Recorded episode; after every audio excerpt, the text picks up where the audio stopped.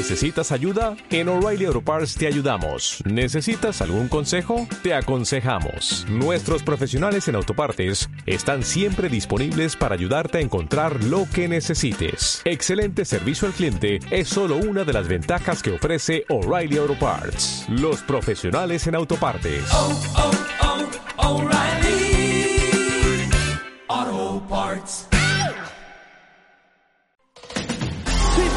50 meters into Saga. He's the world champion. Paso con Froome, por favor. Christopher Froome sin bicicleta. Ahora sí, Richard, échale leña al fuego, carapaz. Chungu, chungu, Alejandro Valverde. A los 38 años también se puede. Campeón del mundo de ciclismo.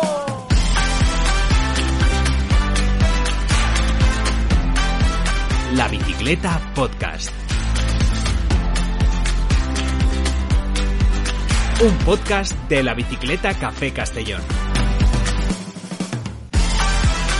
Con José Cobian y Alberto Marcos.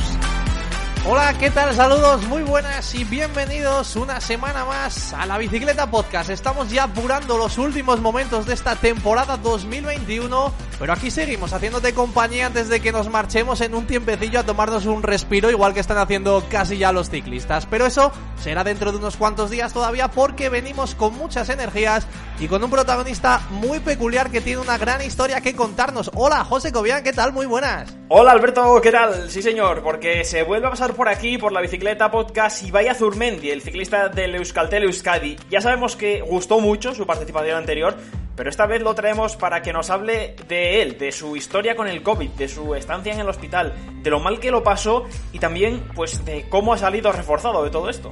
Sí, señor, es una historia imperdible, yo creo que seguro que nos va a tener enganchados durante los próximos minutos, porque ya lo visteis hace unas semanas, que Ibai, es un crack, y es que su historia es muy, muy interesante. Enseguida vamos con él, pero antes, como siempre, te recordamos que nos puedes echar un cable, José, de las formas habituales.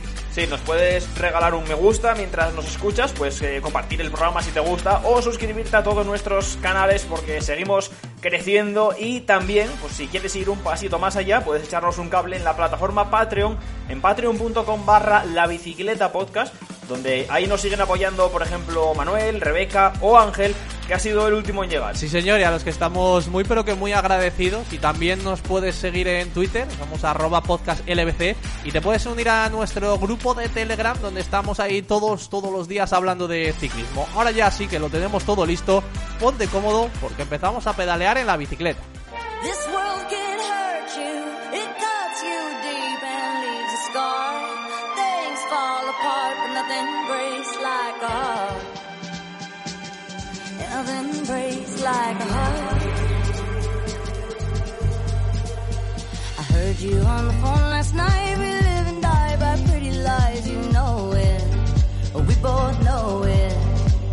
These silver bullet cigarettes, this burning house, there's nothing left, it's smoking. We both know it. We got all night to fall in love, but just like that we fall apart. We're nothing, nothing, nothing gonna save us now. Bueno, pues eh, ya lo hemos dicho, tenemos hoy un protagonista bastante especial porque sabemos que cayó bastante bien de la última vez que se ha pasado por aquí por la bicicleta podcast porque gustó mucho la alegría que tenía, la forma de comentar el ciclismo, pero ahora queremos hablar con él de otra forma porque sabemos que tiene una historia que contarnos que es bastante, bastante curiosa, diría yo, relacionada con el COVID, relacionada con, con el ciclismo, con muchas cosas y yo creo que nos va a enseñar muchas cosas, lo que nos va a contar Ibai Azurmendi, el corredor de Euskaltel Euskadi. Hola Ibai, ¿qué tal otra vez? Muy buenas. Hola, muy buenas, muy buenas, ¿qué tal? Bueno, eh, es que no sé si lo sabes, pero nos llegó muy buen feedback de la otra vez que estuviste por aquí, así que eh, casi nos hemos visto Sí, obligados a, a llamarte otra vez. Joder, ya me alegro, ya me alegro, eso a mí no me había llegado. Así que, bueno, empe- empe- empezamos bien la charla, empezamos bien, animados. Sí, sí, nos decía la gente que transmitías mucha alegría, que se te veía muy a gusto comentando, porque es verdad que la otra vez estuvimos puramente hablando de ciclismo, de lo que pasó, si no me recuerdo mal, en el Mundial, ¿verdad? Eh, Sí, y sí, ahora, eso es. ahora vamos a hablar un poco de ti, porque tienes una historia bastante curiosa, lo hemos dicho, ¿no? Que, que contarnos relacionada con, con el COVID, relacionada con, con cómo te caes y te vuelves a levantar, y, y- yo creo que tenemos un, un buen rato de charla por delante. Pero bueno, lo primero, eh, ahora mismo, eh, a, mediados de octubre, ¿qué tal estás?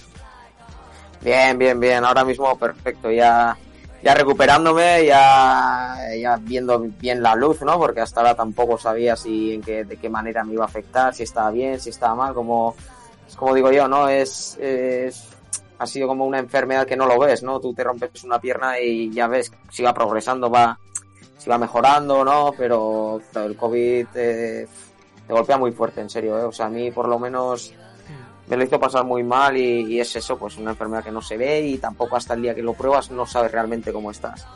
Pero bueno, eh, a día de hoy ya te digo, ya llevo un par de semanas ya volviendo a la normalidad y muy muy feliz.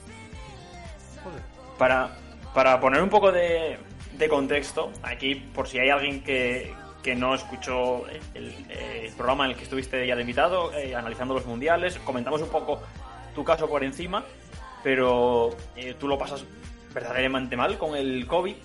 Y vamos a intentar un poco, escuchándote a ti, con esta charla que vamos a tener contigo, pues eh, que todos podamos entender lo, lo, mal que se pasa siendo, bueno, cualquier persona lo pasa mal con el COVID, pero siendo deportista profesional, hasta dónde te puede llegar a afectar, no solo en el momento de que lo estás padeciendo, que estás sufriendo, que eres positivo por COVID, sino la recuperación, el volver, el intentar coger la forma de nuevo, porque es algo que ya lo hemos visto en, en, unos cuantos corredores desde el año pasado. La temporada pasada se vio que había corredores que no volvían a su mejor pico de forma después del COVID, que parecía que les costaba reengancharse. Y creo que tú nos lo vas a contar en primera persona, eh, vamos, de la mejor manera posible. Eh, por, por, empezar por el principio, Ibai, eh, ¿cómo iba la temporada? Tú empiezas la temporada bien y ¿cómo iba en ese momento? Sí, pues bueno, yo empecé, la temporada empecé bien, ¿no? Empecé en Italia, que, que, me encontraba bien, tuve una caída, pero bueno, me recuperé enseguida, en Turquía, en Turquía también me encontré muy bien. Y luego yo tuve ya el primer bache un poco en la Vuelta a Asturias, ¿no? En la Vuelta a Asturias, eh, el primer día me recuerdo que, que exploté, exploté sin... No sabía, ¿no? La razón, pero me encontraba muy mal y no sabíamos por qué podía ser y, y bueno, seguí en carrera, lo pasé muy, muy mal pero muy mal, eh, quería acabarlo como sea y, y, forcé mucho la máquina, ¿no? Y, y luego caí en casa, eh, me desmayé un día, eh, un martes era, me dieron ambulancia, eh, estuve mal, me hicieron pruebas y vieron que pues que un músculo del corazón, pues una infección me atacó mucho ahí y, y a eso le añadimos todo lo que forcé, ¿no? Y, y estuve ocho días ingresado, ¿no? Haciendo todo tipo de pruebas, descartando que, que estuviera todo bien y bueno, esos fueron momentos difíciles, un poco como esto, ¿no? Pues porque tenía mucha incertidumbre, era algo nuevo, no sabíamos lo que podía ser.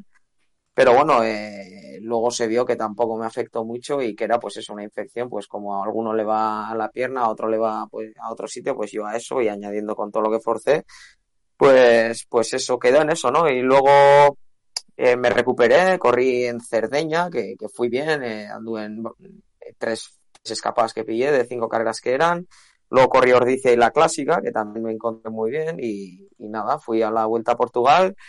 Eh, en la vuelta a Portugal, pues quería intentarlo hacerlo bien, ¿no? Eh, intentar un poco, pues ver dónde estaba la general y luego, pues buscar alguna victoria de etapa. Y fue la etapa del viernes ya donde me acuerdo que subimos un puerto muy rápido y pasamos unos 35 en el pelotón que llegamos a meta. Y yo hice todo lo que sabía para intentar aguantarme, o sea, pero iba muy mal. Me caí, estaba mareado, o sea, caí, o sea, entre meta, me tiré al suelo, estaba mareado. Al día siguiente la etapa de Torre igual, me sentía mal, intenté, dije, va, tengo que llegar al lunes, ¿no? Al, al día de descanso para intentar por lo menos pasar estos días y seguro que le doy la vuelta. Uh -huh. Pero ya en Torre entré muy mal en meta y tampoco lo hice mal, ¿eh? Estaba pues en torno al, al 20, entré 20 y algo y decía, bueno, para tener un día malo tampoco voy mal. El 27. Pero, sí, el 27, eso es. Uh -huh y pero es que en Torre me quedé la primera rampa ya, o sea, subí todo, todo el puerto muy, muy forzado. Y en la etapa del domingo es ya en el kilómetro 100 cuando dije al director, wow, me vino un bajón tremendo, ¿no? Porque yo notaba que en el pecho me dolía muchísimo, era como una presión, unos pinchazos, era, era algo, era algo muy raro. Yo sabía que había algún problema serio ahí.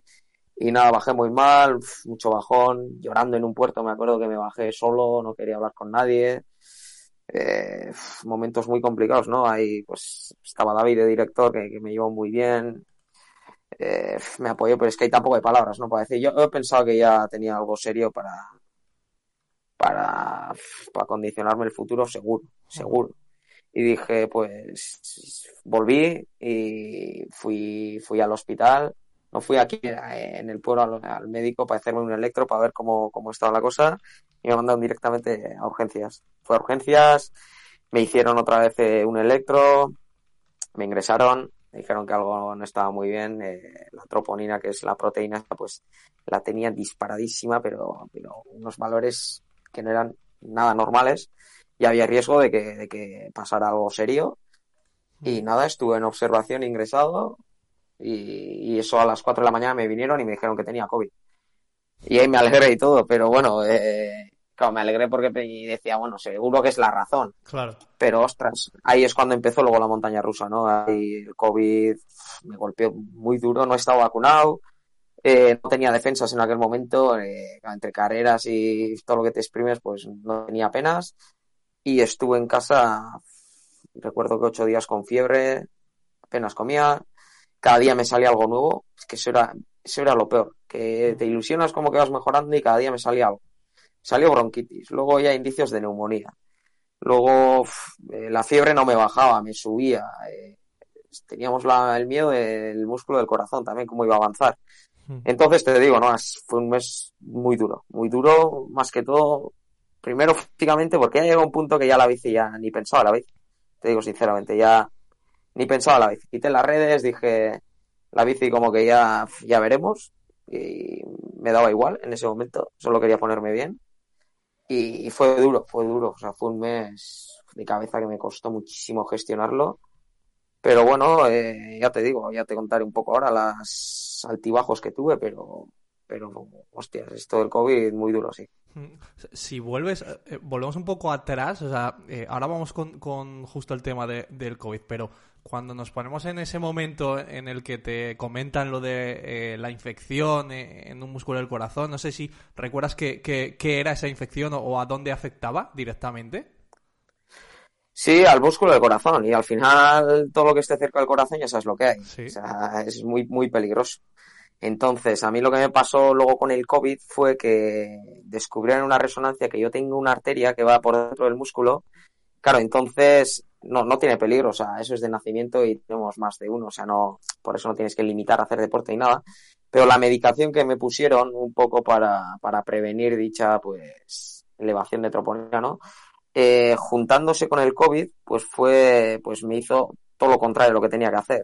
Entonces me aceleró muchísimo esa arteria, la arteria eh, se me empezó a reventar ahí el músculo ese y es cuando me subió todo, empezó el dolor y, y porque paré, te digo, porque paré, que si no, pues ojalá no pasara nada, pero tampoco Claro, es que pintaron muy, muy, muy, negro al principio, sí. Eso choca mucho con, con el espíritu de un ciclista, ¿no? Que es, eh, yo aquí sigo hasta que me caiga directamente de la bici o, o- o- o- es que pues, es mucho eso, ¿no? Me, me voy al suelo, pues eh, tengo todo raspado y lleno de sangre, da igual, me subo a la bici y termino la etapa. Pues lo mismo tú, ¿no? No ibas y, y- y sabías que no algo no iba bien, no sabías el qué, pero te exprimiste mucho y, y ostras, eso a veces eh, también hay que, no sé, poner un poco en la balanza todo, ¿no? Y decir, Sí. "Uh, cuidado, ¿no? Porque, joder, se, se admira mucho de eso de los ciclistas, pero también alguna vez, eh, inconscientemente, ¿no? Se hacen salvajadas sin saber lo que tienes. Sí, sí, sí, sí, más en estos casos, ¿no? Que, claro, yo de si hubiera sabido que tenía eso, pues claro, que, que hubiera parado, pero sí que hay dicha costumbre de, y no sé por qué, pero, wow, uno se cae, hostias, eh, mira qué huevos le echa, como, Sí. sí, a ver, está bien si estás en una grande y quieres seguir, pero, hostia, a veces hay que poner, porque es lo que hablé un día, ¿no? Con mi director, con Jorge y con Nieves también hablaba de esto y decía, a ver, tú estás reventado y en una vuelta de dos, tres días, ¿qué, qué aportas al equipo estando así? Solo sufres, solo sufres y, y es como yo un poco este año, ¿no? Yo, la bici me ha dado momentos preciosos, o sea, momentos que no cambiaría la clásica en Ordicia, momentos una locura, pero hostia, me ha dado también unas hostias tremendas que al final en vez de disfrutar sufres, sufres e incluso yo cogí asco a la bici ya en esas fechas, te digo, no quería saber nada de la bici porque veía que era una herramienta solo para sufrir y decía pues Claro. por lo menos todo esto es lo que te digo, me ha hecho un poco ver, y ahora hablaremos un poco de esto, pero me ha hecho un poco ver lo que, lo que en realidad tenemos que intentar disfrutar y no, cegarnos tanto con otras cosas. Que al final estás un día, eh, yo, a mí me ha pasado, estar un, "Buah, es que estoy un kilo por encima, tengo que bajar. Disfruta el momento, y ya me dirás tú por un kilo, que luego a mí me pasó, estaba en, en, en Donosti en todo lo alto con mi familia, todo el público, la carrera de mis sueños, y al cinco días estaba en una camilla que no sabía si me iba a dar algo y, y, y si iba a volver a ser ciclista. Así es. Eh, joder. Estoy, estoy intentando asimilarlo todo porque además lo cuentas con, con una tranquilidad pasmosa. O sea, Y ahora te lo contaré, pero no, pero, Pero- Lo, lo tratas muy bien para tenerlo tan reciente. Sí. ¿no? Es lo que. sí, sí, porque yo te digo, o sea, mira, yo pasé mis épocas de, por ejemplo, en la temporada 2019, pasé, yo quería controlar todo, o sea, quería controlar todo y, y ya te digo que es que no disfrutaba la bici, o sea, yo, y mira que tenía a Jorge Que es mi director desde, me lleva ya ocho años y me decía todos los días disfruta, disfruta, disfruta, porque él lo pasó también y sabe lo que hay, que esto se acaba y, y que estás cumpliendo un sueño y a veces no somos conscientes hasta que pasan días así, ¿no? Que, que, que todo el mundo quiere ser ciclista profesional y, y aquí en Euskadi yo lo veo, todo el mundo sueña con llevar el maillot naranja y tú lo llevas y no estás disfrutando, o sea, es que algo estás haciendo mal. Claro que es un deporte duro, pero que estés disfrutando, o sea, estés sufriendo todos los días no puede ser. Entonces, a mí abrí los ojos en el 19 ya, luego aprendí mucho también ahí en enero cuando hice una pues, mini concentración con papel, veía cómo disfrutar cualquier mínimo detalle y decía, "Oh, es que este se la goza. Por ejemplo, de Valverde también tantos años, aparte que le va bien, es que disfruta con lo que hace. Entonces, eh, por eso, pues yo creo que el tema es este. Yo, por ejemplo, lo que pasé a mí, a mí ahora mismo en tema del COVID y todo esto, lo más difícil que se me ha hecho gestionar era la incertidumbre. O sea, la incertidumbre me mataba a mí. O sea, yo creo que en el, en el deporte y sobre todo en el ciclismo, eh, y, ya lo, y vosotros lo sabéis, se habla mucho de esto, o sea, hay una tendencia de tener bajo control todo entre vatios, números, pulso, horas de sueño, eh, peso de comida, o sea, todo. Nosotros estamos acostumbrados a, a llevar un día a día que lo tienes todo bajo control, o sea, horarios, todo lo tienes en tus manos, controlado. Claro, llega un día que pillas eso y te afecta como me afecta a mí y no tienes nada bajo control. O sea, es que yo no tenía nada bajo control, no sabía si al día siguiente me iba a salir una neumonía, me iba a dar algo, no sabía nada. Entonces, hostia, de gestionar eso, o sea, el- te ves de repente fuera de control, solo, dices, buah, gestionar eso es, es lo más complicado. Y ahí es cuando me venían, pues, mentalmente unos bajones tremendos. Bajones, subidones de todo. O sea, porque no, no veía luz, no veía, no veía lo que te digo. Eh, luego me ponía a pensar, pues claro, tenía mucho tiempo para pensar, me ponía a haber pensado con todas las tonterías que hice de, de preocuparme por esto, por lo otro, sufrir aquí, aquí mira cómo me que estaba rayado porque pesé mal, eh, pesar más y Yo a mí esto... lo único que quería me- me lo único que quería ponerme era bien, disfrutar y, y dar pedales a un año, dos, tres, un mes, me da igual. Correr otra vez y, y me daba igual que, me- es que ahora mismo ya hablaremos, pero correr me da igual que, o sea, cada, cada carrera un regalo, o sea, una oportunidad de disfrutar, de darme alguna alegría a mí y ya está, que esto se acaba. Luego llega un día que se acaba y vas a tener que hacer otra vida, pero por lo menos que llegues a esa etapa de decir, hostia, lo he pasado a gusto, me ha llenado.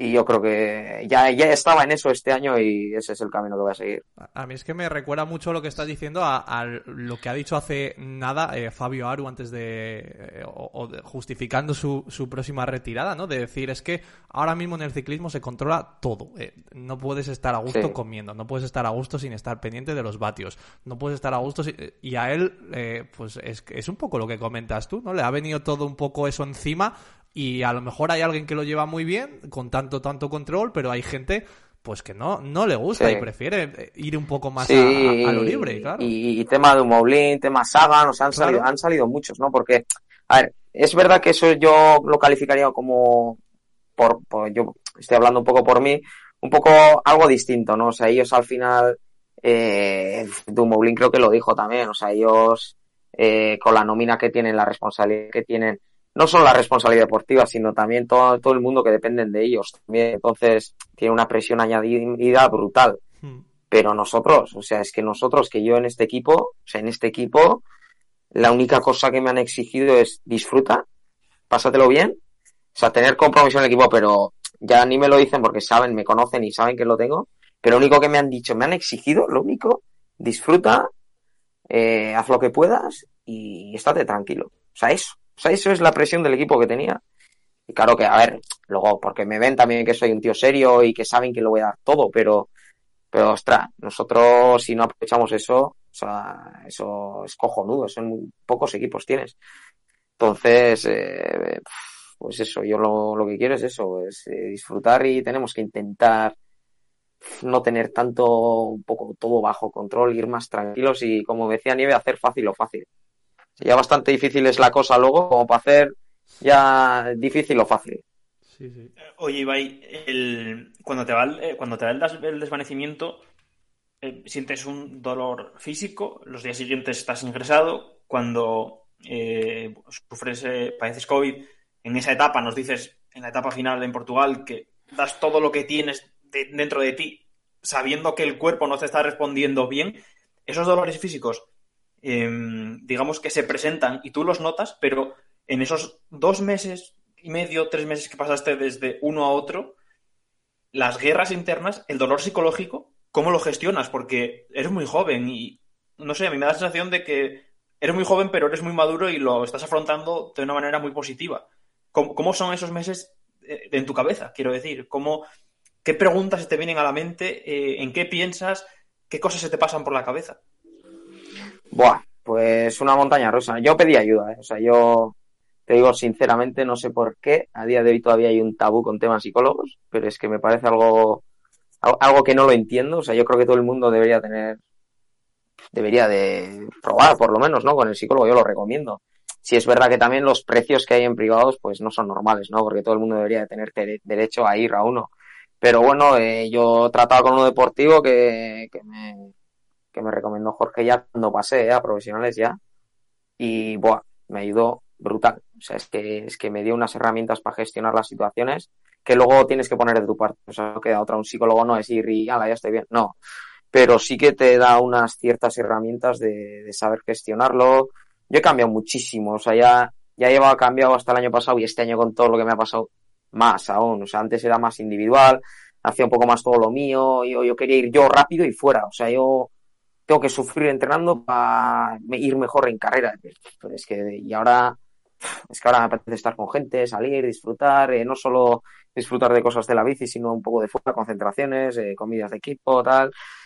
Mil cosas, pero es que yo también te digo, o sea, es que tuve la suerte de la gestión de cabeza que me, que me, que me has preguntado. A ver, yo, yo tuve la tremenda suerte que, que el equipo desde el primer momento me dijo que estuviera tranquilo, para el año que viene contarían, seguían contando conmigo, que, que solo pensara en recuperarme todo el tiempo que me hiciera falta, que empezara a correr lo que quería poco a poco. Mira, un, un detalle que, que, igual es una chorrada, pero para mí fue es una cosa, son detalles que, que no se olvidan. Pues en Portugal cuando me bajé, eh, aparte que estuvo David conmigo todo el día, pues para cuando cogí el móvil tenía un mensaje ya de Jorge, el director, que estaba en casa, de, del manager también y, y del Landa mismo. O sea, que, que, estuviera tranquilo, que están conmigo, que me apoyarían a muerte y que de esta saldríamos. Y hostias, tú, que ellos normalizaran un poco más la situación, eh, es lo que me ha hecho llevar a mí un poco todo esto mejor. Pero ha sido difícil y luego además después del COVID, eh, lo más hubo un par de semanas que ya me recuperé del COVID, pero no estaba recuperado para hacer mi trabajo. Entonces, probé tres días a salir en bici y volví llorando las tres. Una frustración. Ya estaba cenada corriendo la clásica y con todo Dios y ahora no puedo subir un puerto. Que tenía el pecho quemado, me dolía, eh, me veía mal y, y, me metí, tuve pues un par de semanas en casa que, no, que primero no quería, sin ganas de hablar con él, la ilusión un poco poco la ilusión no solo de la bici, te digo, es que en ese momento en la bici ya no pensaba, un poco la ilusión de todo, ¿no? Porque ya eran tres mazazos al año, mazazos gordos, mazazos que ves, hostia, te ves un día en la cima y en el otro te ves arrastrado, eh, con miedo, eh, tenía mucho miedo, no sabía si iba a poder seguir andando en bici, claro, tú cuando tienes todo atado y lo que te decíamos antes, todo bajo control, va, era todo muy bonito, va, eh, me va todo bien, tengo ya esto atado, voy a correr esto, voy a volver, estoy con los amigos, de repente pasas a no tener nada o sea, eh, tengo una carrera a, punto de acabar, pero dices, hostia, es que igual me cambia ya todo, porque yo iba a revisiones y, y los médicos me lo ponían muy, muy negro al principio y me acuerdo pues hacer una prueba de esfuerzo y que me decía que podía salir pues grietas en el pulmón y que eso pues era ya una secuela importante. Y hostia, yo también iba solo porque quería ir solo y bueno, me acuerdo un día que cogí y llamé al psicólogo cuando salí y le dije a tomar por culo lo dejo todo, o sea, no, no voy a una revisión más. Ahí a hostias, van en contra mío y no, no quiero ir. Sí, claro, le dije. ¿Pensaste, pensaste en, en dejar la bici ya para siempre? No, en- es que te digo que en ese momento no pensaba más en la bici, o sea, quería ponerme bien yo, quería que me dijeran, puedes seguir, y luego ya vería lo que hacía. Pero sí que dije, "Va, voy a tomar un mes y medio libre porque tengo que tomarlo, y, y luego decidiré a ver qué es lo que quiero, o sea, veré un mes y medio, hago otras cosas, a ver qué, quiero, pero ya, a ver, yo soy ciclista a muerte desde que nací, o sea, es mi ilusión pero sí que más que dejarlo yo personalmente, que me encontrarían alguna pega, sí que tuve mucho miedo, muchísimo. Y eso es lo que más me jodería. Si lo dejas tú porque quieres o porque, bueno, no has encontrado nada, bueno, es, es duro, pero, pero dejarlo porque no puedes hacer lo que más te guste, ojo, eh. Eso, eso es durísimo. Y ya te digo, tuve montañas rusas tremendas, pero bueno, eh, lo que te digo, ¿no? Ya por suerte salió todo bien. Eh, seguí yendo pues, esto al, con el psicólogo, eh, pues hablando un poco así tal todo con el equipo. Me han apoyado muchísimo y una gozada. ¿no? Ahora, ahora sí que tengo mucha ilusión de, de volver a de volver a vivir días como la clásica o cualquier carrera, en serio. Es que estaba disfrutando como un niño. Lo que más me, jo- me jodía era eso, no poder correr y lo único que quiero es eso, pues tener bien la salud, una constancia y si valgo bien y si no, pues oye, pues no pasa nada, pues si veo que, que no esto, pues nada, disfrutaré de, de las oportunidades que me den y, y que en la vida no es el de ciclismo, pues que hay más cosas, pero bueno, mientras tenga la oportunidad y, y la salud lo quiero intentar aprovechar. A mí me llama mucho la atención también el eh, todo el rato lo dices, el apoyo que hay por parte del equipo, de, de Jorge Azanza y de todo el mundo que te rodea. O sea, también la gente puede pensar, decir, ostras, eh, cuidado, porque son un equipo pro, que no son, eh, son segunda categoría, que hay muchísima pelea, ¿verdad? Por, por demostrar cosas aquí, ganarte una invitación para la vuelta, etcétera, etcétera, ¿verdad? Pero en lugar de presionar y decir, no, mira, aquí necesitamos algún resultado bueno, necesitamos que te pongas bien, necesitamos que estés a tope. es, Sí, sí, eh, y, que- lo y que contrario. lo podrían hacer, ¿eh? O sea, estarían en su derecho pleno, porque mira cuántas plazas hay para cuántos ciclistas. Sí. Y claro, yo, yo tuve momentos, te lo juro, que, claro, es que yo es lo que le decía al psicólogo, yo iba con rabia porque decía, es que, joder, quiero, pero es que no puedo, o sea, es que te lo juro que me dejaba la, todo para intentar hacer, sacar buenas carreras o algo, pero es que era una cosa que no dependía de mí, yo siempre que ha dependido de mí lo he intentado hacer lo mejor que he sabido, pero, y eso siempre lo he tenido claro, ¿eh? o sea, yo ya sé que lo difícil es, a mí incluso el primer año, pues, me costó entrar en el equipo y casi me quedé en la calle, pero yo sé lo que es vivir eso, yo sé cuánta gente lo tiene que dejar porque no hay plazas, no hay equipos y, y es una puta. O sea, todo el mundo deberíamos tener una oportunidad de intentar demostrarlo, pero es que no hay plazas. Y entonces yo, eh, con el año que he tenido también, y, y yo sentía impotencia de cago en Dios, que a gusto correría, intentaría agradecerles, ¿no? Todo lo que me han apoyado, pues es que, ellos me lo decían, esto no lo hacemos para, que lo hagas a tope luego, ¿no? O sea, yo cuando digo que el apoyo es importante, porque claro, tú te ves perdido, eh, cuando estás mal eres muy vulnerable a todo, ya sabes, tienes una caída con cualquier chorrada. Claro. Y hostias, eh, que te escriba Landa, eh, Jorge que te llame, que te escriba, que venga, que salimos. Eh, el mismo manager y bah, conmigo se han portado siempre, o sea, han tenido solo detalles positivos.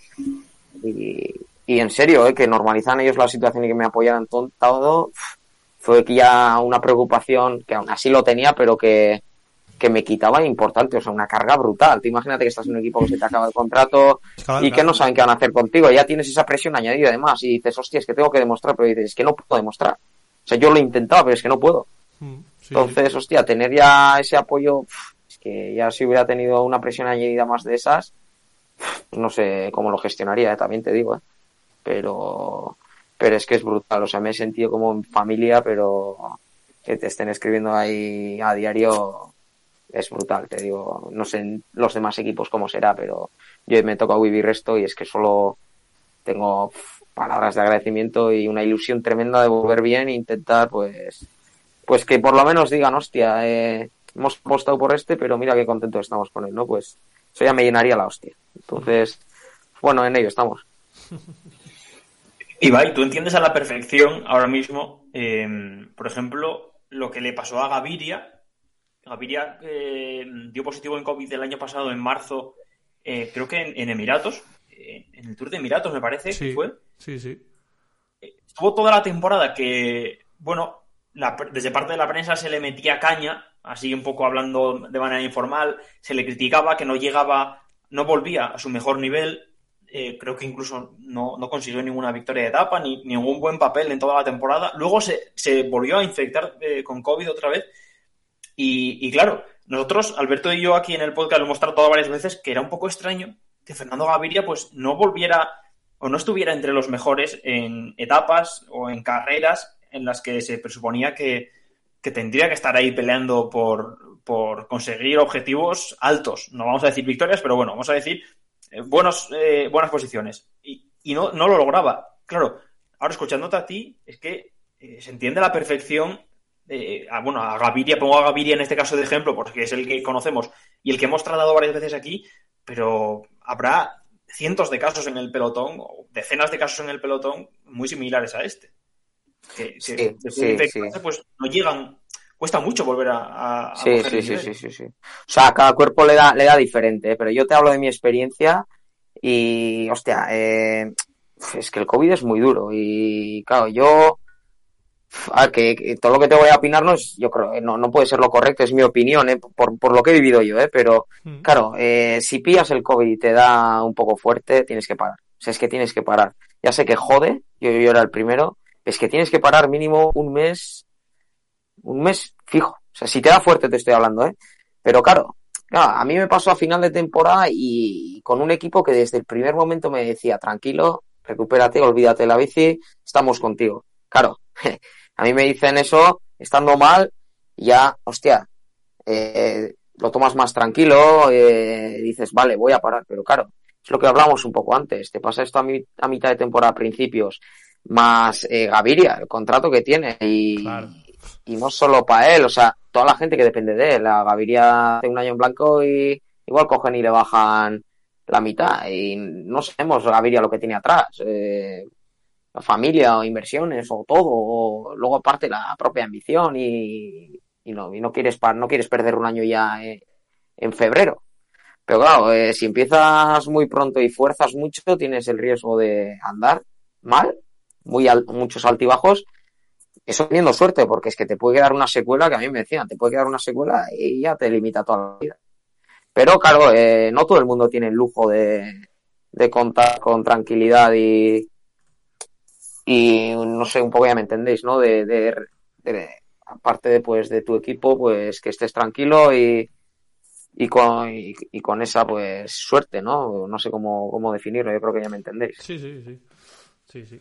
Bueno, eh, ¿cómo eran, Pero- eh, Ibai, por cierto, eh, las precauciones que ibais tomando eh, en todas las carreras a las que ibais viajando para, pues sobre todo eso, eh, en, en protocolo COVID? Porque, eh, no sé, el año pasado a lo mejor daba la sensación de que podía ser todo mucho más estricto y no sé si este año se relajaron algunas medidas, hablo de, de- por parte de las carreras, ¿vale? De los organizadores y demás. Sí. Porque al final vosotros, pues es que eso, os estáis moviendo por el mundo. Estás en Italia, estás en España, estás en Turquía, estás en Portugal. O sea, te estás moviendo muchísimo. Son muchos viajes, mucha gente con la que entras en contacto, pero se supone que están esas burbujas. Eh, no sé un poco eh, la- las precauciones que tomabais, tanto dentro del equipo como luego, entre comillas, obligados por las organizaciones de, las propias carreras. Sí, pues había un poco de todo, ¿no? Yo creo que por nuestra parte en el equipo sí que tomamos muchas precauciones. Hacíamos, pues, como es obligatorio, ¿no? PCs antes de carrera.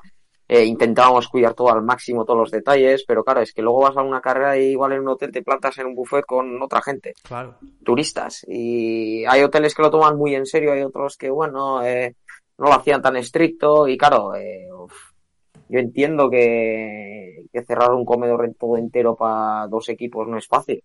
Unos hoteles no se pueden permitir eso. Pero claro, es que ahí entramos ya en una guerra de o lo hacemos todos o no lo hacemos. O sea, es que yo lo pillo en la vuelta a Portugal, no yo, sino caímos, abandonaron cuatro o cinco equipos. O sea, hubo muchísimos positivos de corredores y gente que lo ha pasado mal también. Entonces, es lo que te digo, ahí sí que empiezan a caer unos, van a, van a caer un montón. O sea, lo hacemos todos o nadie, pero a ver, yo entiendo que no debe ser fácil para un hotel también, ¿no? Eh, aparte con toda la crisis que ha generado esto y lo han tenido que sufrir, pero sí, en algunas carreras han, han fallado. Aquí en España yo creo que se ha hecho muy bien. Yo aquí en España las vueltas que he corrido, muy bien, pero por ejemplo en algunos otros, otros sitios en Turquía ya, ya nos quejamos todos los corredores, en un buffet hicimos una cola de, de 50 minutos para coger comida para cenar, imagínate lo que había ahí. Madre mía. Y eh, entonces son, es lo que te digo, algunos sí lo hacen más en serio, otros no, pero que no, no, no, es, no es una tontería esto, no es una broma y, y luego así pasa lo que pasa también. Um, Ibai, estamos grabando esta entrevista en un día eh, especial, podemos decir, porque nos he contado antes de empezar a grabar que es el primer día que haces más de cuántos kilómetros. Más de 100 ¿Desde cuándo? desde el 8 de agosto. Dos meses. Sí, sí, sí, sí. Desde la última carrera de Portugal, sí. Así es. Sí, joder, eh, te digo, es que disfruto. ¿Cómo, te encuentras cuando- ahora? ¿Cuál es la sensación? O sea, hoy cuando has llegado a casa, has aparcado la bici, eh, te has quitado el maillot, ¿cuál era la sensación? Pues que estaba reventado y más flojo que el copón, pero más feliz que la, hostia, así de claro. Las palabras ya me, ya me perdonan la expresión, pero así han sido. No, joder, a ver, estoy muy flojo, pero, pero es que disfruto, me da igual subir un puerto un poco rápido, reventar o llegar a casa destrozado, pero ya echaba un poco hasta de menos llegar ya ahí, eh, estar una tarde con los pies cansados, esa fatiga que te deja de... Son pequeñas cosas que es que ahora ya hasta los aprecio. Te digo en serio, ¿eh? o sea, ahora voy andando con los amigos ahí tomar un café y uf, iba, hoy he disfrutado. O sea, ha sido un día que he dicho, he disfrutado de la bici. O sea, iba acelerado, no callaba, eh, todos iban con manga larga, cloce largo, yo iba todo corto, iba, iba alterado, feliz, emocionado y decía, Buah. Es lo que ¿no? Es lo que quiero hacer ahora, disfrutar de cada entrenamiento, trabajar bien cuando hay que hacerlo, hacer las cosas bien, pero bueno, con disfrutándolos y al final luego llegas a la carrera con la sensación de como que si no has trabajado nada y en realidad has hecho bien. Pero si lo haces a gusto y disfrutando, pues es un regalo, como tiene que ser, ¿no? Es nu- nuestra ilusión y somos afortunados que podemos vivir de eso de momento y, y, y si no valoramos eso, pues, pues algo falla, algo falla y, y a veces, a veces se necesitan, ¿eh? Pasar baches así, tampoco le, eh, tampoco le deseo a, nadie un bache tan grande como el mío, pero, pero joder, unos mo- mofet- mofetones buenos así, ¿no? Para darte cuenta de dónde estás, dónde has podido llegar y, y valorarlo y, y nada, y disfrutarlo, ¿no? Yo lo que te he dicho antes, yo ahora cada carrera que vaya un regalo. Me salga bien o me salga mal, pues intentar hacerlo mejor a la siguiente y ya está. Disfrutar con los compañeros y lo que venga. Qué bueno.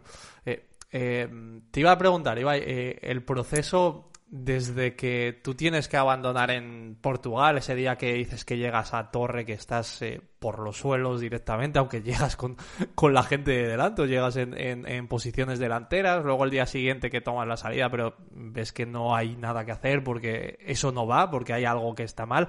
Eh, desde ahí hasta lo que viene después, eh, te digo, diagnósticos, eh, lo que tú has comentado de, joder, es que cada día era una cosa nueva y, no sabías qué podía pasar o qué iba a ser lo siguiente. Eh, todo aquello, ¿cómo fue desde, desde eso, desde que llegas a Portugal hasta, no te digo casi hoy, pero eh, un poco el proceso? Buah.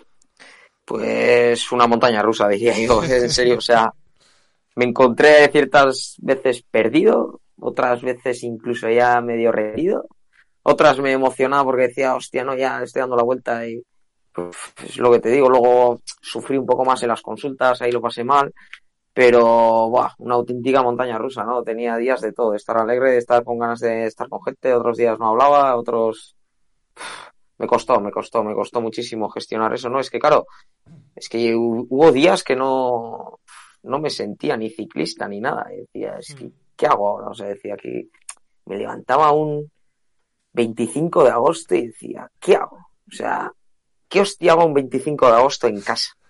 O sea, es que estaba así. Y claro, eh, las semanas que estuve un poco peor de cabeza decía "Uf, es que, que salir con los amigos y estar riendo, si no tengo ganas de reír, ¿qué hostia voy a hacer?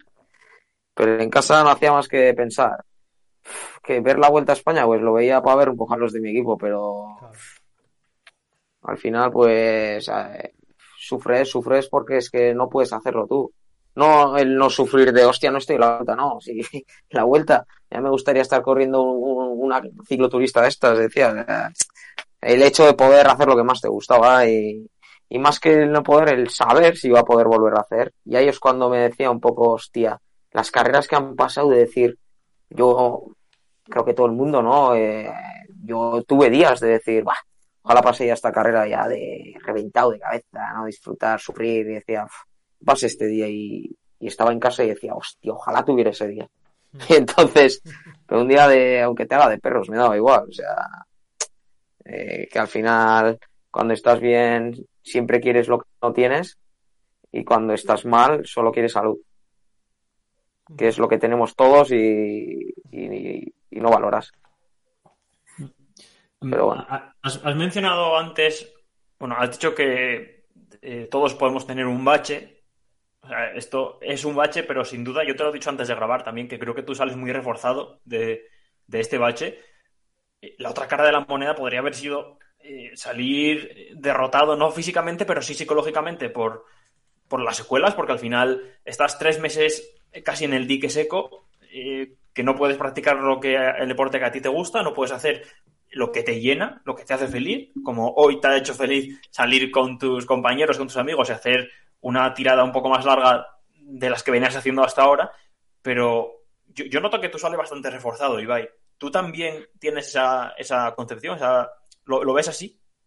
Sí, a día de hoy sí, o sea, igual luego llegan las carreras y te digo otra cosa, pero yo creo que a día de hoy, por lo que te puedo decir, sí, ¿no? He visto un poco este mes y medio lo que quiero y, he visto qué cosas tengo que valorar más, qué cosas tengo que dejar un poco al margen. Eh, he visto también que hay que disfrutar más del momento, de olvidarme de tantas cosas, tan, tantas comeduras de cabeza tontas que no te llevan a ningún lado, solo a, amargarte. Y entonces, pues, me apetece, pues eso, hacer, hacer cosas diferentes, eh, trabajar bien, porque ya te he dicho también, eh, tengo muchísima ilusión de volver bien y intentar agradecerle, pues, tanto al equipo, a la gente, pero más que todo a mí, o sea, de darme ya de una vez una alegría para mí, o sea, necesito, ¿no? Volver a disfrutar, ya estaba, ya lo estaba haciendo, pero necesito tener una constancia, correr, volver a casa, venga, descansar un poco, volver otra vez con los compañeros, tal. Todo eso. O sea, el ambiente ciclista lo he hecho, lo he hecho mucho de menos. Entonces, yo creo que me ha hecho un poco, si ya lo estaba cambiando de, de perspectiva, gracias, pues lo que te digo, ¿no? Pues entre que Jorge me insistió, eh, David también me, insistía mucho pues, en disfruta, en carrera me decía, eh, luego también, pues Nieve me enseñó mucho con Mate. Mate. Mate vi otra realidad también en enero cuando estuve en Sierra Nevada. Y pues he tenido suerte de tener esos referentes, pues también que ya me estaban enseñando, ¿no? Cuál, cuál era el camino. Pues bueno, pues luego esto me ha hecho ya verlo mejor. Pero bueno, eh, es lo que te digo. Ojalá me recupere bien, pueda dar todo lo que tengo dentro, porque yo sentía eso, ¿no? No tenía bajón, sí, hostia, es que todavía tengo cosas que dar. Y eso, eh, he perdido dos años casi, pero bueno, he aprendido muchas cosas, ¿no? Todo, no todo es malo, pues sí que he perdido carreras, oportunidades y de todo, pero en experiencia y en saber gestionar situaciones difíciles yo creo que he aprendido mucho. Y estoy seguro que eh, voy a volver y, y, va a ser un plus, un plus para todo. Esperemos. ¿Cómo fueron eh, esos días en los que a ti te, te ingresan en el hospital porque empiezas a ponerte bastante mal, porque si no, no te ingresan, obviamente. Eh, ¿Cuántos días pasan sin querer eh, darle morbo ni, ni, cosas así al asunto? ¿vale? Solo, solo, cómo te sentías tú, ¿vale? Eh, ¿Cómo lo pasas tú todos esos días? No sé si, si son muchos días y se hacen, imagino que se hacen eh, absolutamente eternos. Luego, cómo es un poco el, el proceso de volver a salir y, y recuperación. Eh, todo aquello, ¿tú cómo lo recuerdas? Es que tuve, es lo que te he dicho yo, es que tuve rachas. O sea, yo...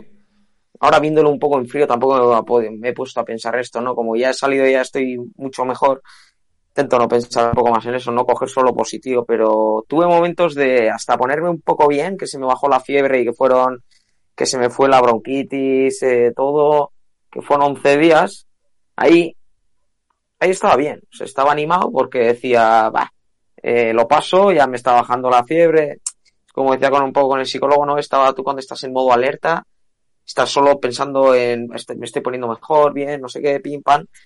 Y ahí, bueno, ahí mejor, eh, me jodía estar en casa, pero ya estaba pensando en correr, va, a ver si corro Croacia o Sicilia o alguna de estas. O sea, tienes ilusiones, tienes metas, pero lo más duro se me hizo cuando ya estaba bien. Salí un, dos días en bici, no pude subir el puerto que tenía al lado de casa y esas dos semanas fueron buah, las que peor pasé porque ahí me vi un poco perdido, ahí decía, hostia, eh, estoy bien, pero no estoy bien. O sea, no puedo hacer mi trabajo. Eh, no puedo hacer lo que más me gusta. Eh, no me apetece hacer nada. O sea, perdí la ilusión. Con los amigos no me apetecía estar. Hablar también. Eh, tenía altibajos, era borde, era de todo. Y esas dos semanas fueron un poco las jodidas, eh, porque tenía más pruebas, eh, los médicos siempre te pintan lo peor y yo me quedaba con lo peor. Claro, si ya ibas con bajón al médico, pues solo ves lo negativo, no ves lo positivo, solo lo negativo. Me decían, puede, y claro, para mí se puede es, buah, es, fijo, fijo que es. Y claro, estás así en un bucle metido, y bueno, pues ahí es cuando le pedí más ayuda al psicólogo, decía, que me voy tú, que ayúdame porque no estoy poniendo de mala hostia, yo solo tenía rabia y y es eso, hasta llegó un día que cogí y le llamé y dije, no voy ya, ya hostias. Si no me van a ayudar, no voy. Y así, ¿eh? Me dijo, espérate, tranquilo, haz las pruebas y luego veremos. Y yo contactaba con otro médico, con otro, y yo quería que algún médico me dijera, ah, no, no, tranquilo, eh, esto nada. Quería que me dijera eso y buscaba eso, pero no lo encontraba y, cada vez más frustración y, y buah, esas dos semanas fueron los peores, pero bueno, y luego ya, ahora ya ves otra cosa, ya ves otra película, ¿no? Es que un día ves una película y otro día ves otra. Entonces tienes que. ¿Ha habido, algo, ¿Ha habido algo, Ibai, o algo o alguien, un libro, una mascota, una persona, eh, una serie que, que, fuese como el oasis durante, durante ese tiempo, que dijeras, jo, me ponía a leer este libro y, me tranquilizaba un poco, se me pasaban los miedos, las angustias, las ansiedades, o cuando hablaba con esta persona, pues se me calmaba todo, no sé. Hombre, cuando iba al psicólogo salía siendo otra persona, ¿eh? O sea, yo si tenía psicólogo a las 5, a 4 y media estaba ahí. Y si la sesión duraba una hora, la mía duraba hora y media, hora cuarenta. Y luego le llamaba mucho y le escribía mucho.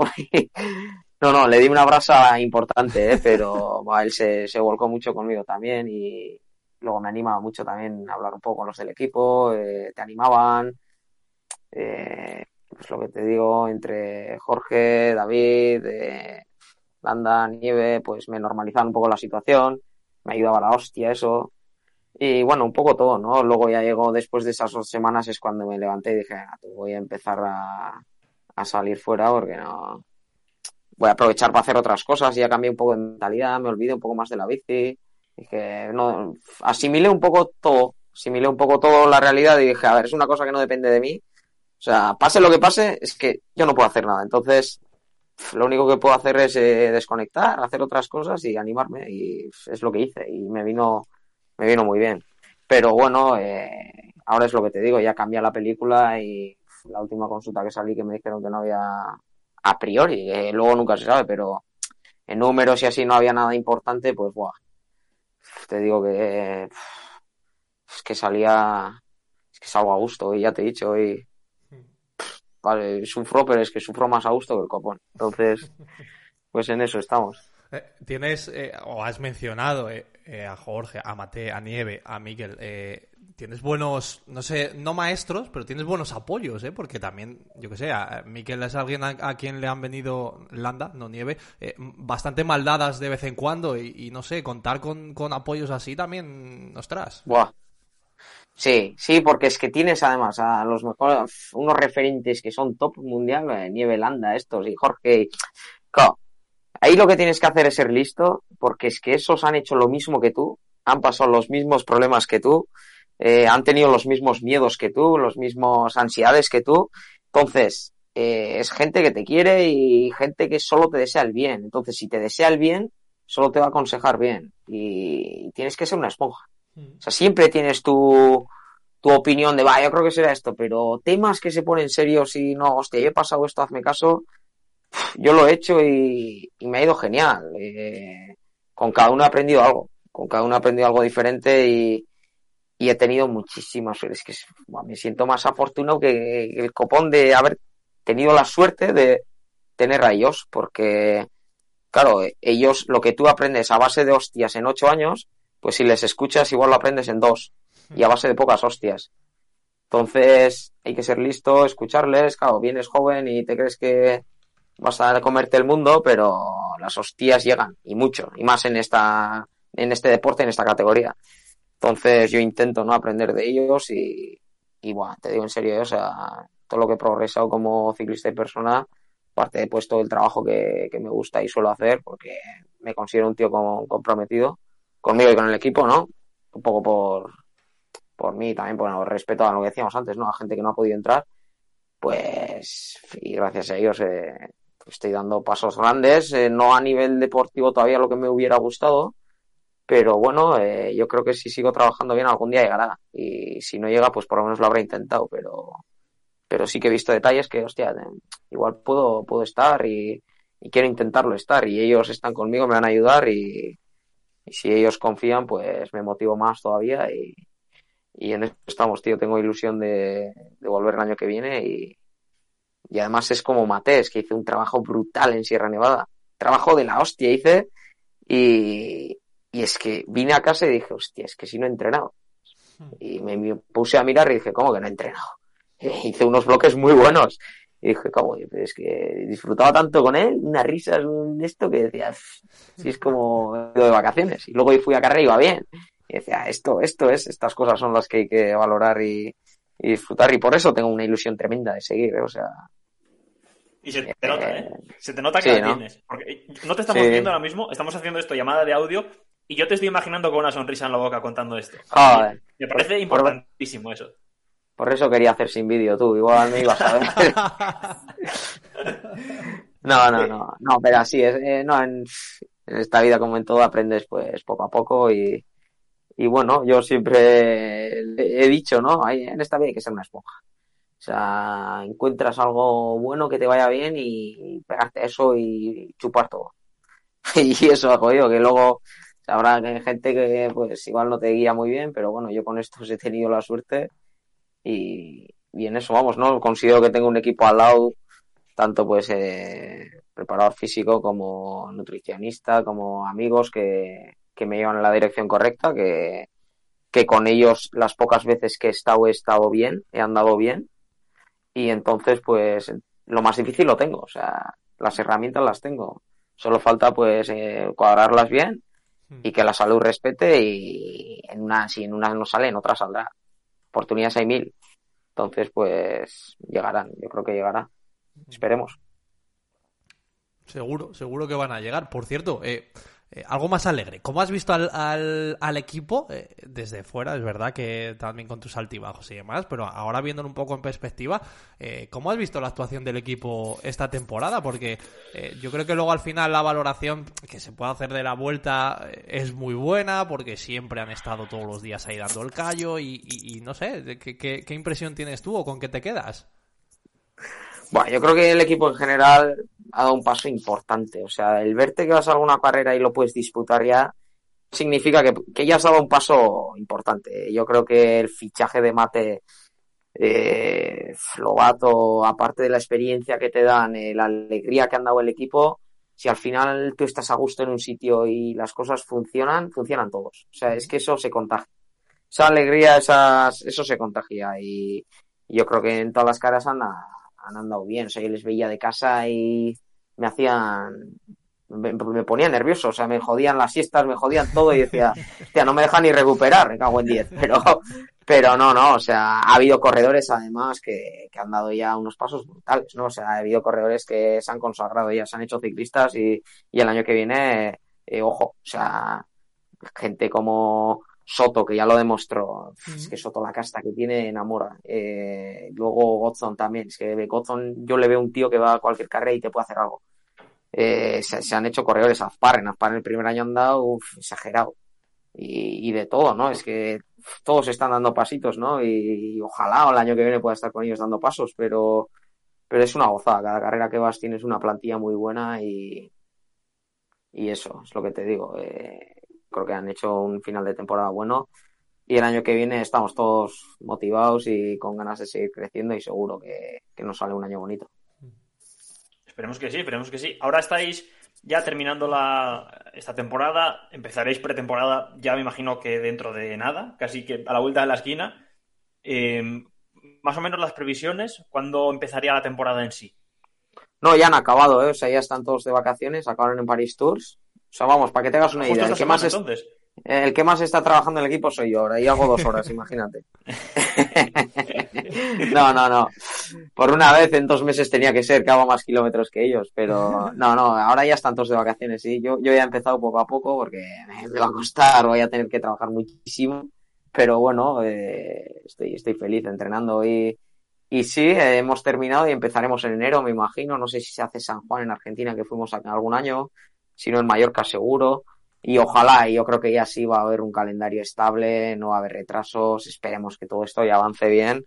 Y es lo que queremos todos, ¿no? De ir a una carrera, disfrutarlo, los organizadores también, ¿no? Que tengan una tregua de no tantas preocupaciones, cambiar esta fecha, cómo estará esto, lo otro, y tal. Yo creo que todos ya nos merecemos, ¿no? Un poco ya de estabilidad. Y yo creo que en enero ya arrancaremos, así que está a la vuelta de la esquina ya, yo así lo veo. Sí, sí. ¿Piensas en, ya en la temporada que viene o todavía es pronto? No, no, ya pienso, ya pienso. O sea, cada día, cada, ¿cómo no voy a pensar? O sea, al final lo que, lo que yo quiero es correr y, y sé que llegará enero y, y por mi parte habré hecho todo lo que he podido y estaré, espero estar bien y, y claro que pienso, a ver, eh, no, no, lo que sí hago es hacer la transición un poco más, más suave, ¿no? O sea, yo he estado dos y medio sin bici, he hecho casi otra vida, como tiene quien te diría. Entonces sí que hago trabajar bien toda la semana, cuidarme bien, pero luego los fines de semana sí que aprovecho para estar con los amigos, no apartar todo eso, porque luego en temporada sí que es más difícil, ¿no? Aparte de que estás fuera mucho de casa, la vida que llevan ellos complementar con el tuyo es más difícil. Eh, luego también, pues, con tema de COVID también, pues según en qué fecha, pues no te atreves tanto a salir, ¿no? Y, y entonces quiero eso, trabajar bien, pero disfrutar de otras cosas que luego durante el año no puedo disfrutar tanto, ¿no? Pero bueno, que intento cada día hacer lo que toca y, y sacarle, aprovechar el momento también. Ahora que disfrutas más e- en la bici, también no solo de las competiciones, sino de cada entreno, eh, este año cuando tengas que salir y esté lloviendo o haga un montón de frío, tú vas a salir más a gusto que otros, ¿eh? A ver, te lo diría que sí también para quedar bien ahora y que quedara muy bonito todo, pero en, noviembre aquí cuando, en diciembre aquí cuando haga 5 grados y se esté lloviendo, ojo. pero no, no.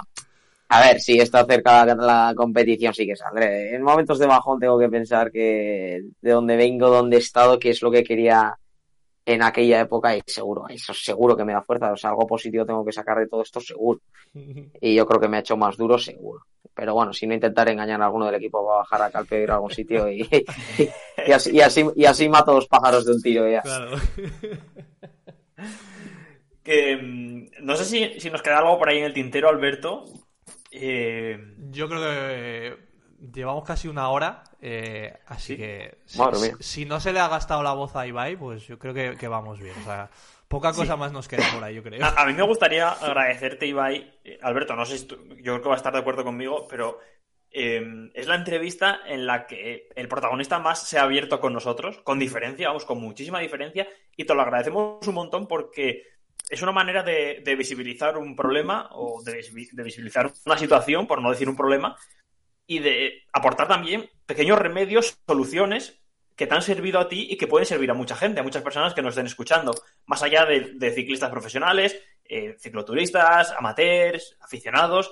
Creo que eh, has dicho en varias ocasiones el tema del psicólogo, que es crucial, que hay que quitar ese tabú que tenemos instaurado en la sociedad del psicólogo, porque parece que eh, es hasta está casi como mal visto o se señala a las personas que acuden al psicólogo y tú nos has contado que ha sido una de las ayudas principales que has tenido para, para salir reforzado de, una, de un problema que, que no era eh, en su origen de, en la mente, de la cabeza, sino que era una enfermedad como puede ser otra cualquiera, pero que te ha reforzado un montón esa visita al psicólogo, esa ayuda al psicólogo.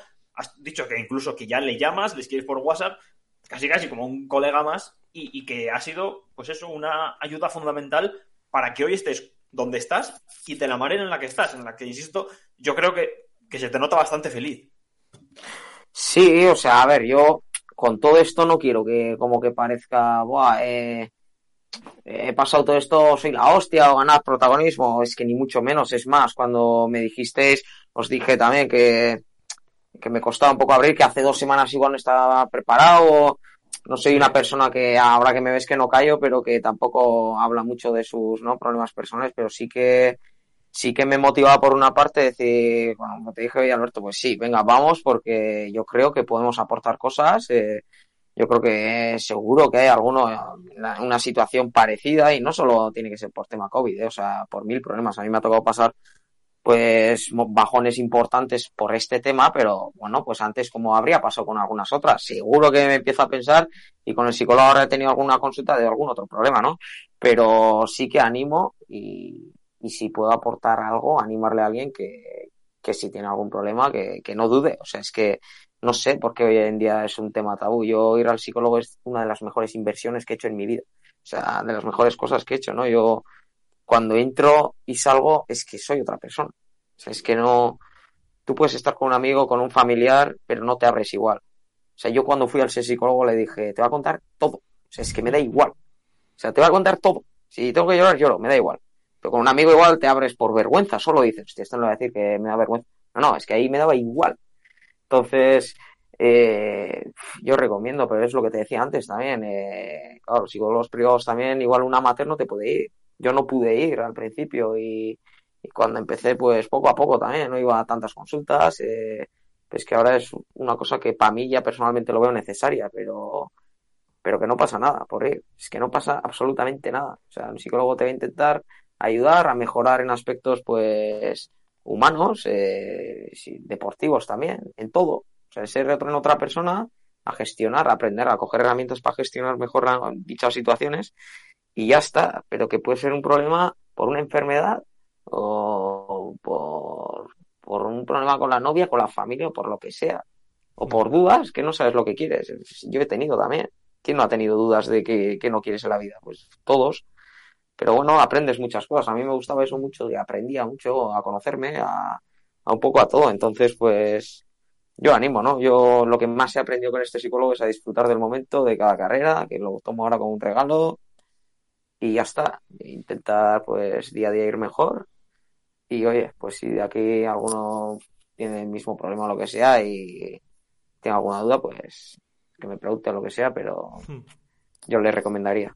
Y, y que más allá de ya lo, eh, lo que es eh, acudir eh, puramente al psicólogo y, y, una lesión pura y dura, también yo creo que contar tu historia nos sirve para hacer ver un poco a la gente, ¿no? De que, bueno, criticar siempre es muy fácil, ¿no? Mira este que no va, mira este que, que tal, sí. ¿no? Pero claro, de, detrás de eso hay una persona, es que, que tiene 40.000 cosas, pues, le puede doler la rodilla y en ese momento no va, no se puede tener una cosa personal y tiene la cabeza en otro sitio, pero claro, en el mundo este en el que estamos también tan magnífico, ¿no? De Twitter ciclismo donde todo el mundo odia y, no hay nada bien. Y, no, eh, al final, ostras, también hay que darse cuenta de eh, cuando criticamos a alguien porque a lo mejor su actuación deportiva no ha sido la mejor, eh, no es solo criticar por criticar, hay que buscar un poco más el contexto y tener en cuenta que detrás de, de, de ese resultado deportivo pues hay 40.000 cosas que el 90% de la gente desconoce, pues porque sí que lo conoce el staff, eh, lo puede conocer la familia, etcétera, etcétera, pero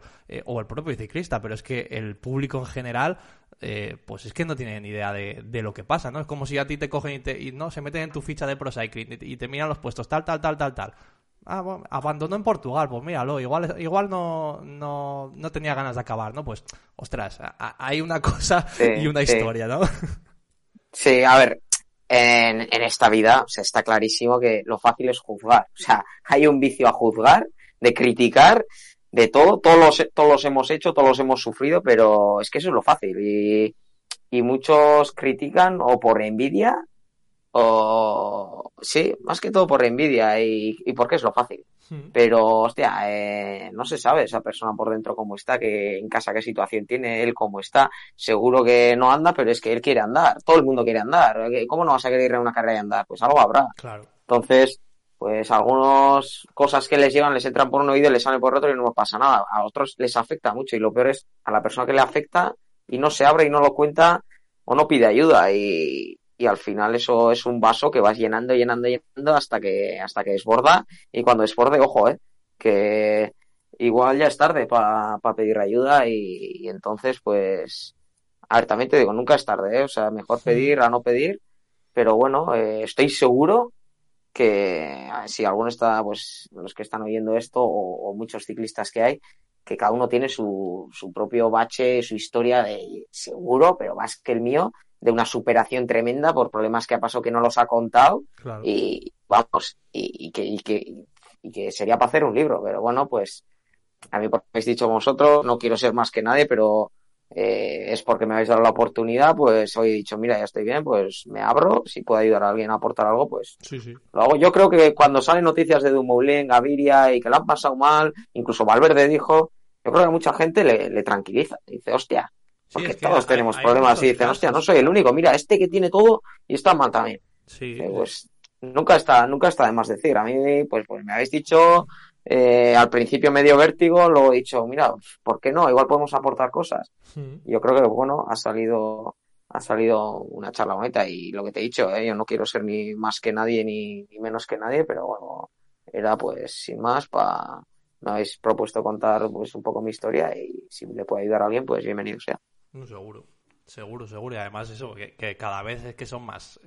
Parece que, que hasta hace poco pues eh, todo el mundo era una máquina, ¿no? Pero bueno, ahora ya sí que hay muchos casos recientes que van saliendo lo- y lo has comentado tú, Dumoulin, eh, el propio Pinot, que, que también es otro de los que se ha visto afectado por este tipo de cosas, Aru, etcétera, etcétera. Es que, pues bueno, eh, hay, hay personas detrás de gente dando pedales, ¿no? Que no, no son auténticas máquinas. Entonces, Sí, bueno, ¿sabes lo que pasa? Que es un poco lo que hemos dicho antes.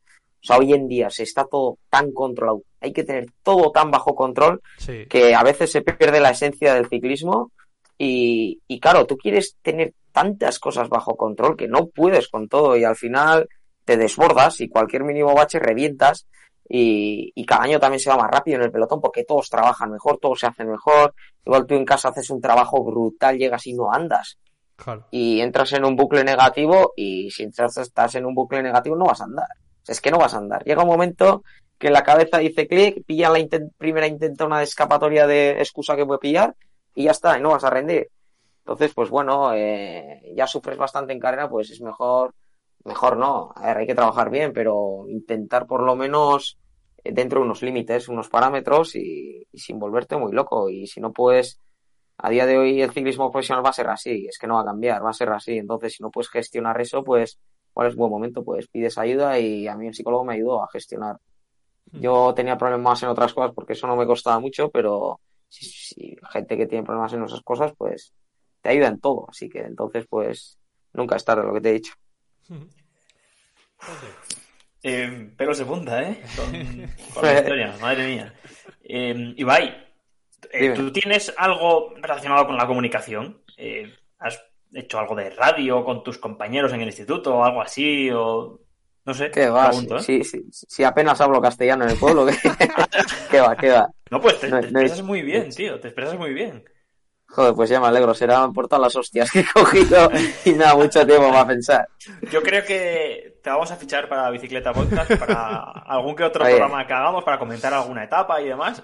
Te vamos a fichar. Cuando queráis. Pero lo único que igual alguno nos critica ya por que se le acaba la batería en el móvil, ¿eh? Ah, bueno, no pasa nada. no pasa nada.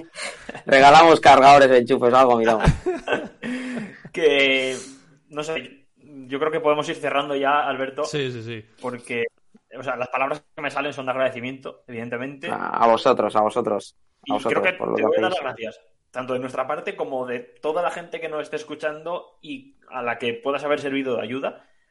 porque creo que esta charla que hemos tenido ha sido, ha sido muy positiva. Nos has contado pues, cosas muy personales y no sé. Yo, sinceramente, no sé si, va, si vamos a poder ayudar a alguien, pero si hay una persona solamente a la que podamos ayudar con, con esto que nos has contado, pues yo ya me sentiré más que, más que satisfecho, seguro, con la entrevista eh, personal más, no sé, más bonita que hemos hecho desde que estamos aquí en la bicicleta podcast. Además Joder, que no- no- te hemos no hecho sabes lo que me alegra escuchar eso. Te hemos hecho jornada intensiva porque aparte de tus cuatro horas de entreno de esta mañana, pues te hemos metido una aquí de, de casi de rueda de prensa después del entreno, pues cinco horitas hoy trabajando, Ibai, ¿eh? No, no, pero eso lo voy a subir a la plataforma de entrenamientos también. ¿eh? Hoy, hoy- doble sector, aquí todo suma. Claro que sí. Pues oye, muchas gracias, en serio, ¿eh? Sí, me alegra, me alegra escuchar eso. Muy bien, pues eh, lo dicho, ¿eh? seguimos en contacto y, y algún día que otro, pues seguramente te peguemos algún toquecillo para, para hablar de ciclismo. Vale, Ibai. Perfecto, para lo que necesitéis. Un abrazo. Un abrazo para ti.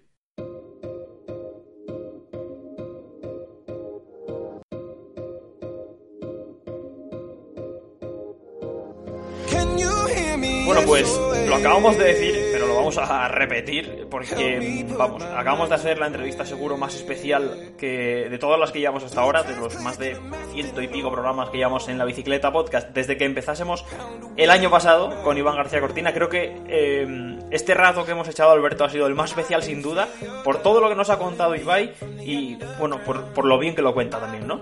Sí, sí, nos ha, vamos, se ha abierto muchísimo. Sabemos que hace, no sé, igual un mes no se hubiera abierto tanto, pero bueno, eh, otra vez más, se lo hemos dicho a él y, y se lo agradecemos enormemente. Sabemos que había gustado mucho su participación anterior y seguro que con esta pues ha ganado todavía más el, el cariño de la gente, yo creo. Pues sí, seguro que sí, porque además es que habla muy bien el, el chaval y se le nota un- una energía, una felicidad y un positivismo increíble. Em, bueno, nos despedimos ya, pero vamos a recordar antes que esta semana también hay nuevo episodio en el podcast oficial de La Vuelta y que ya se puede escuchar también. Dejaremos por aquí en la descripción el enlace. También que nos podéis ayudar dejándonos un me gusta, un like, eh, un comentario en este episodio, pues un poco con las impresiones que, con las que os quedáis después de escuchar a, a Ibai. También lo podéis compartir y os podéis suscribir a nuestra cuenta de Patreon, que es patreon.com barra la bicicleta podcast. Sí, señor, ahí nos puedes echar una mano desde pues un eurito con 50 al mes hasta lo que quieras. Pues ahí hay gente que nos está ayudando para, para intentar seguir aquí con vosotros todas las semanas antes de que nos vayamos un poquito de, de vacaciones como los ciclistas. Y lo que ha dicho José, que tenemos programa de eh, el podcast de la vuelta que hablamos, ojo, con Carlos de Andrés, que es la voz de televisión española, de, de la voz del ciclismo en este país. Y, y tenemos otra entrevista, yo creo que muy interesante con Carlos de Andrés. Así que yo después de venir por aquí por la bicicleta podcast, me pasaría por el podcast oficial de la vuelta para escuchar la otra entrevista. Eso es, y os estaremos compartiendo todo también, todas las impresiones, todas las opiniones en nuestro grupo de Telegram. También dejaremos por aquí en la descripción ese enlace, el link de Telegram, la bicicleta podcast también se llama, donde estamos comentando con todos los integrantes de ese grupo, pues todo lo que está pasando en estos últimos días de competición, ya que se está terminando, ya quedan muy poquitas carreras y pensando ya más bien pues en todos los fichajes que se vienen ahora para los equipos en la temporada que viene, que está ahí a la vuelta de la esquina, en poco más de dos meses y medio, tres meses, ya estaremos otra vez hablando de ciclismo, de las carreras y de la actualidad aquí en la Bicicleta Podcast. En Sherwin Williams somos tu compa, tu pana, tu socio, pero sobre todo somos tu aliado, con más de 6.000 representantes para atenderte en tu idioma y beneficios para contratistas que encontrarás en aliadopro.com. En Sherwin Williams somos el aliado del PRO.